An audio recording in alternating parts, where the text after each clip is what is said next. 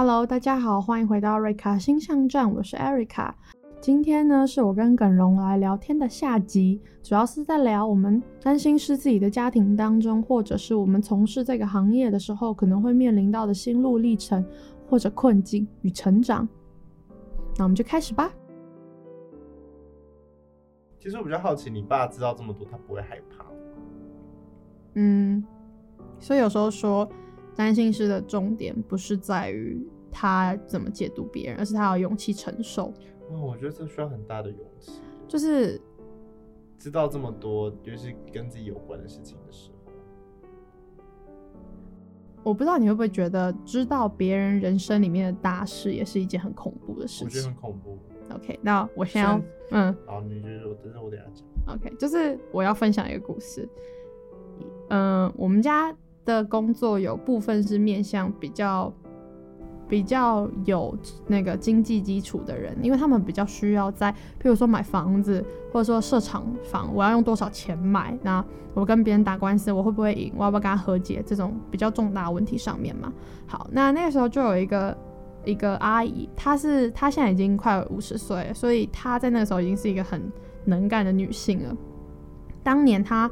来我们家的时候，竟然是因为她等了一个男人，一个已婚男性七年，但是她那个时候已经就是可以说家产万贯嘛，因为她在那个年代，我想说人老珠黄，没有就出国留学，她也很漂亮 就出国留学去两国留学，然后十几岁在留学哦，没有，我说她小的时候，在她那个年代里.然后活到老学到老，对啊，然后二十几岁就开始买房地产，买买一排的那种桃园艺文特区一排这样买的人。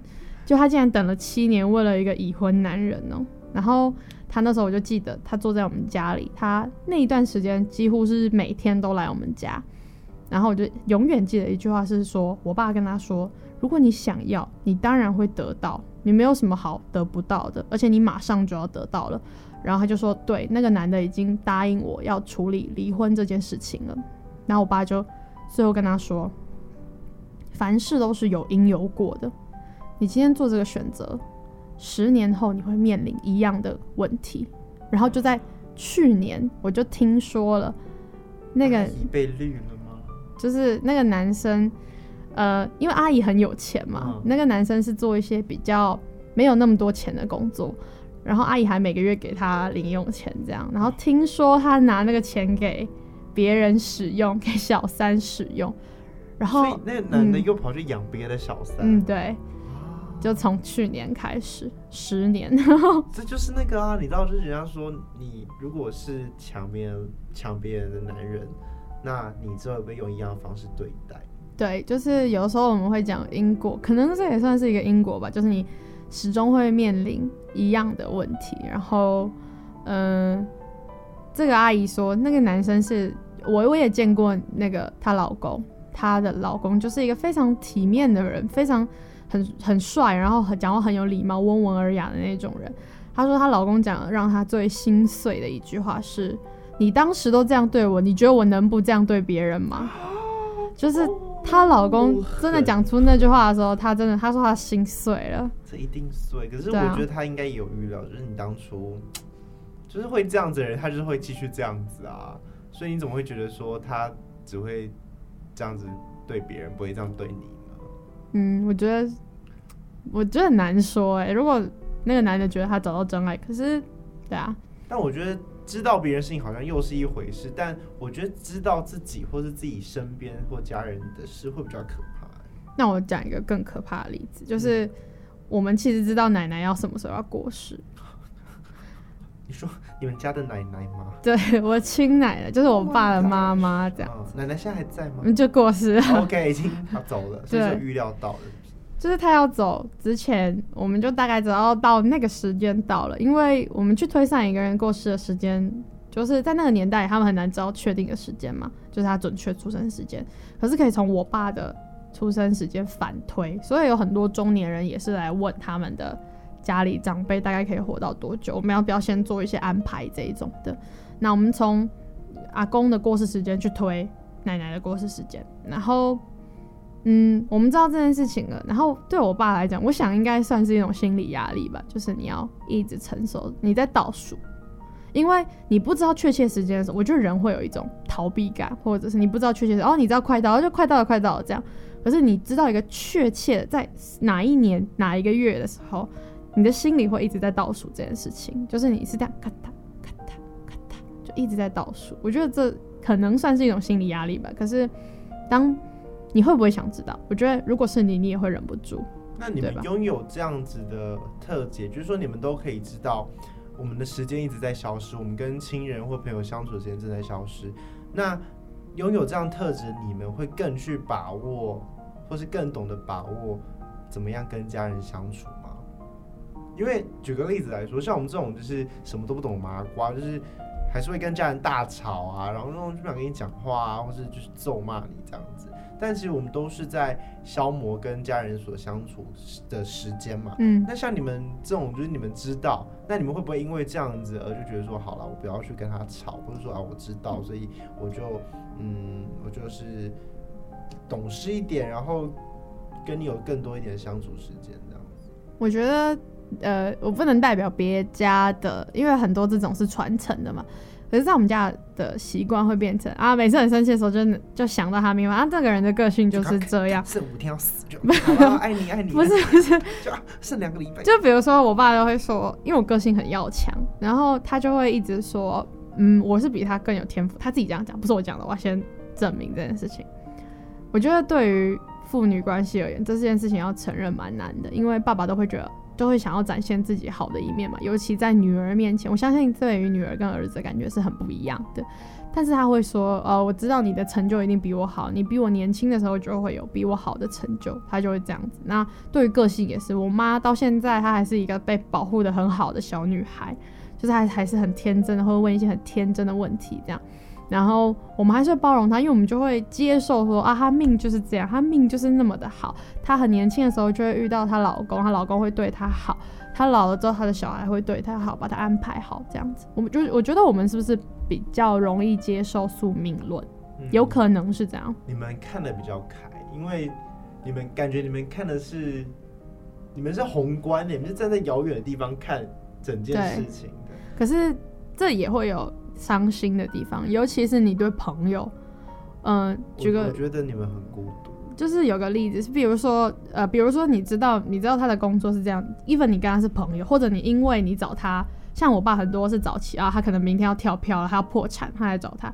那我们我们告诉了你，你会不会破产？是帮你想了一些办法，或是帮你联系了别人嘛？因为就变成我们是一个中介的角色，那你很容易跟别人有金钱上面的纠葛或往来。那这个时候，我觉得人心就是贪婪的，或者很难控制的。even 你告诉他现在势头正好的时候，我们就会告诉他说，你该收手了，因为你现在不收手，你明年就要大亏了。可是真的会有人听吗？嗯，我觉得人心在这个时候是很难控制，然后会因为这件事情，他跟你的关系越来越会疏离，或者你知道你跟他关系将要疏离，因为某些原因，对啊。那像如果你们遇到那种他可能找你来，他可能生病，来找你们算，嗯、然后问说，哎、欸，我可能剩下多久？但其实他剩不到一个礼拜，你们要怎么告诉他？我跟你说，我们看不出来剩不到一个礼拜，OK，一两年，太短，对对对，一两年，剩一两年之内，或者说啊、呃，我是很难以启齿的，你们要怎么跟他说？我跟我爸在这一点上面非常不一样。我在这件事情上印象最深的是，有一个澳洲一家人，他们为了来找我们。一整家人搬到台湾来，就他们原本是台湾人，但他们搬回澳洲去了。然后呢，他们家他的母他的另外一半，他的老婆先过世了，因为乳腺癌过世了。然后他女儿也患了乳腺癌。他老婆在的时候就已经来找过我们家了。当然，他搬回台湾可能一部分是因为医疗的问题或原因这样子。那他搬回来之后，他就。也是每个礼拜都来问说，那还要继续化疗吗？现在还有时间吗？我有没有机会成功？这样子是一个父亲的角色来问的。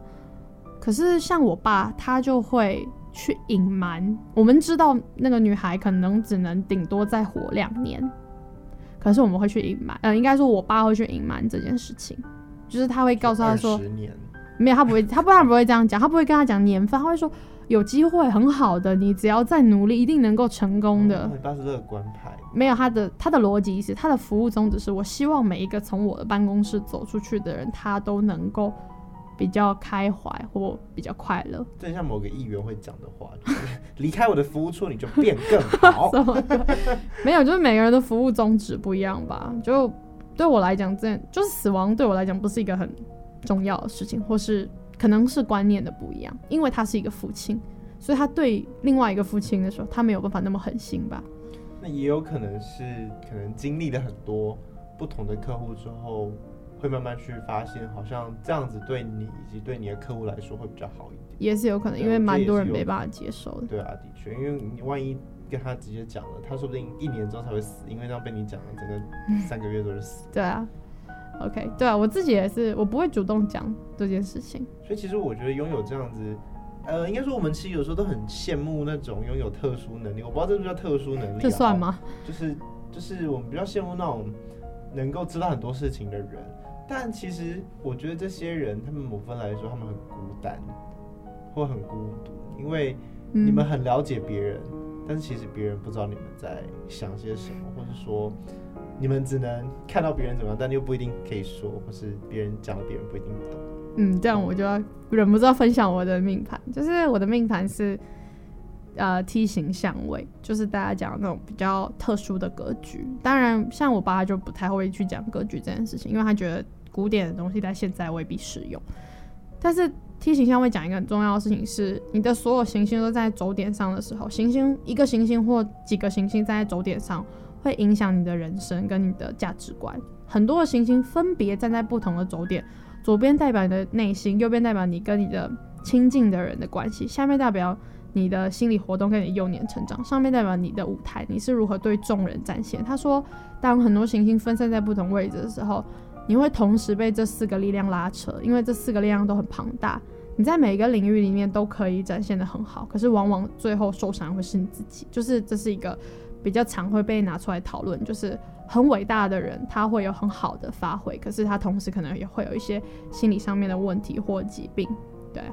哦，就像是我之前听过那种算命的阿北哦，嗯，要不是瘸了一条腿，瞎了一一对对对，或是会有什么样子？这是十二宫轮回的业力，就是中式的法则是在讲说，十二宫是一种隐性的、看不到的直觉力的展现，可是十二宫是一个凶宫，它对你的健康来讲是死亡的、隐没的医院的意思。对啊，这是一种相对啦。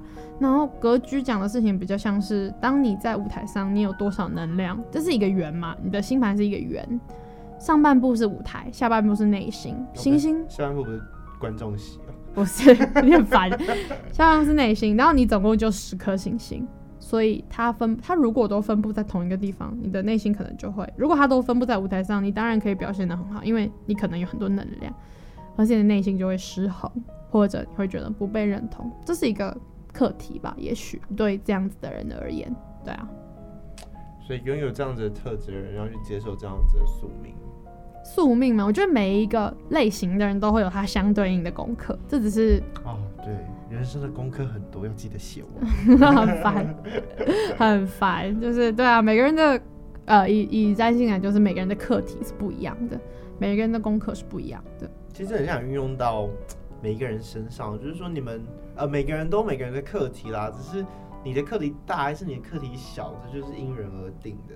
那像你们就是，可能对我们来说，课题就很大，但就是对每个人就有自己的课题，然后会有不同的方式要去解决吧。对，就是其实没有分分大小吧，因为我们在占星上，就是我们会发现一件事情，就是有钱的人会说，我觉得我都没有朋友。有朋友的人会说：“我觉得我没什么钱。”有事业的人会说：“我没有爱我的人。”有爱我的人会说：“我我好像没有为我的事业奋斗过。”就是我们以星盘来看也是这样，你的太阳在哪里，你会为此而发光。可是通常相对应的月亮就会让你感觉到失落。我们总是很容易去看自己没有的东西，这是一种。俗话说：“我既贺不能贺。”没有，就是人很喜欢看自己没有的东西。哎、欸，但我觉得这就是人犯贱的地方。嗯，就是像自己也会啊，可能啊，例如说我可能某些能力还蛮出众，但或许在科研能力就没有那么强。嗯、但我就一直去看自己不好的那个点，然后但永远都有遗忘自己的优点。对，那或许在我们的可能我们华人社会，说我们那种儒家社会里面，会告诉我们说啊，你不要一直去看自己的优点，不要一直去赞美自己的优点，你应该去检视自己的缺点，并且反省，然后让自己的缺点改进。但其实这样就会陷入到一个很痛苦的轮回，就是说我们只会去检讨我们的缺点，但好像缺点就是没办法变好啊。那你又试着你的优点不去理会，那好像就是一直陷入一个很不好的轮回当中，然后变得很不快乐。嗯，对，我也觉得现代占星很适合现代人，就是这个原因。他用外在因素跟你的心理因素来去告诉你，哦，不是你的错，是外在环境的变动，所以让你不好。譬如说，啊，你没有钱是因为，哦，你接下来可能要损失钱财，是你被动的承受这件事情。可是古典占星会告诉你，这是命，就是它更像用一种宿命论的方式去告诉你。但我觉得不管哪一种，但也许现在占星比较多人会接受。可是我自己会认为，你真正能够放下，是要透过古典占星，你用更宏观的的视野去看。我可以告诉你，你的哪里是强项，你的交友可能是强项，可是可能你你赚的钱不是那么的多。你在这个时候可能可以用另外一种更宏观的视野来去看待自己的生命。我们我会觉得占星的意义也许也在这里。你可以用一个不同、完全不同于旁人的视野，你跟你的朋友、跟你三姑六婆讲话，跟跟我们讲话是绝对不一样的嘛。对啊，好，那我做一个问题，就是说，你认为每一个人的这一辈子需不需要算过一次古典占星？就是说，有没有这个必要存在？我们有没有必要去了解自己的，从宏观的角度来看自己的命盘到底是什么，然后去了解自己？哎、欸，我觉得你这个过问题很过分，因为你用 necessary，但是没有什么事情是必须的啊。但我觉得如果分程度的话，零到十分，我会给他九分，就是 why not？你觉得有高度需要？就是你都愿意，你们随便做一个决定的时候，买房你也要问很多人，你要比很多家，然后结婚你也要想很久，生小孩你也要想很久，我要读哪个高中你也要听别人的意见。那你这偌大的人生为什么不听听我们的想法呢？如果我们看过了那么多人的话，也许我们可以给你一条路，或是很多人来占星，实际上是因为他走投无路了，或是他觉得很困顿。那在这个时候，既然你都已经到谷底，我们常会说，人在谷底的时候，你应该要很庆幸，因为你没有办法再更差了。那现在给你的每一个机会，都是让你向上的能量，对啊，所以 why not？嗯，对啊，为什么？好啦，就是推荐麻瓜们，就是麻瓜们是什么？有兴趣呢，就来问问看。那没兴趣的了解一下，我觉得也无妨。毕竟像我知道了之后，我觉得，呃，或许有些东西你会觉得啊。刚好巧合，但有时候东西，有些东西就觉得啊，冥冥之中好像真的就是这样子安排。你也会更能够透过这个去了解以及去计划你未来大概可以往什么样子的方向去做些什么样子的事情，那让自己更就说踏实吗？更知道要怎么做，然后更知道下一步要怎么样子去计划吧。嗯，或者或者也可以用反证法，就是我知道有些人来，他其实是不相信我的。最近有一个人问我一个很很好玩的问题是，他说。你要如何在这短短的你的服务时间，可能是一个小时内，让他相信你？呃，你觉得我会怎么回他？你站在一个客户的立场，哦，客户问你说，你要怎么让我相信你？然后你要怎么回答吗？对啊。呃，就不要信啊！所以我觉得说你不要相信，我是这种人。OK，就是我们我们观察到一个现象是，越年轻的人他可能多数时间是不相信的。嗯、他来有的时候是想要挑战你，对，或者他来有的时候就是啊，我就很无聊，就来听听看。然后你你一讲不对，我就要纠正你这样子。同意。对对。然后呃，我们不太会去反驳这样子的人，因为呃，其实占星有一点点像统计学，我们把。多数人同样的命格的人放在一起去比较，说哦，这这类的命格通常会发生什么事情，那类的命格通常会发生什么事情。当某一些行星来的时候，多数人会发生什么样的事情？所以它当然也不是一个百分之百的一个工具，没有一个工具是百分之百有用嘛。所以他们来的时候，我们通常会第一个我会回答他说。你付费，我不是为了让你相信我，就是我不是你花这个钱不是让我去说服你的，而是用我的视野告诉你可能会发生的事情，就是我让你知道，在我看来你可能会发生的事情，这是第一个。第二个，我认为相不相信是需要时间，就好像我说的，我小时候也不相信，可是你现在问我信不信，我相信。对啊，我必须这样讲，就是人总是要有一些经历，他才会慢慢的去接受一件事情。嗯，对啊，对啊，随着的成长，嗯，人就会去相信更多的事情，更知道一些事情。对啊，因为就好像大卫说，小时候很多人是不信任何宗教信仰，可是我们老年的时候，他还是会选择相信一些宗教信仰。一个是心灵上的依归，也许。另外一个原因可能是他冥冥之中他需要或者他相信他启发了某些能量，我会觉得比较像是这样的形式。了解对啊，好，那我们今天跟耿荣的谈话就到这里喽。耶，谢谢。我是不是要说点什么？你说拜拜啊？我就拜拜。你就你就你说，嗯，拜拜，这种 IG 啊。不好意思，你就说那个哦，这里是瑞卡星象站，我是张耿荣。这里是瑞卡星象站，我是张耿荣，我是 Erica，下次见，拜拜。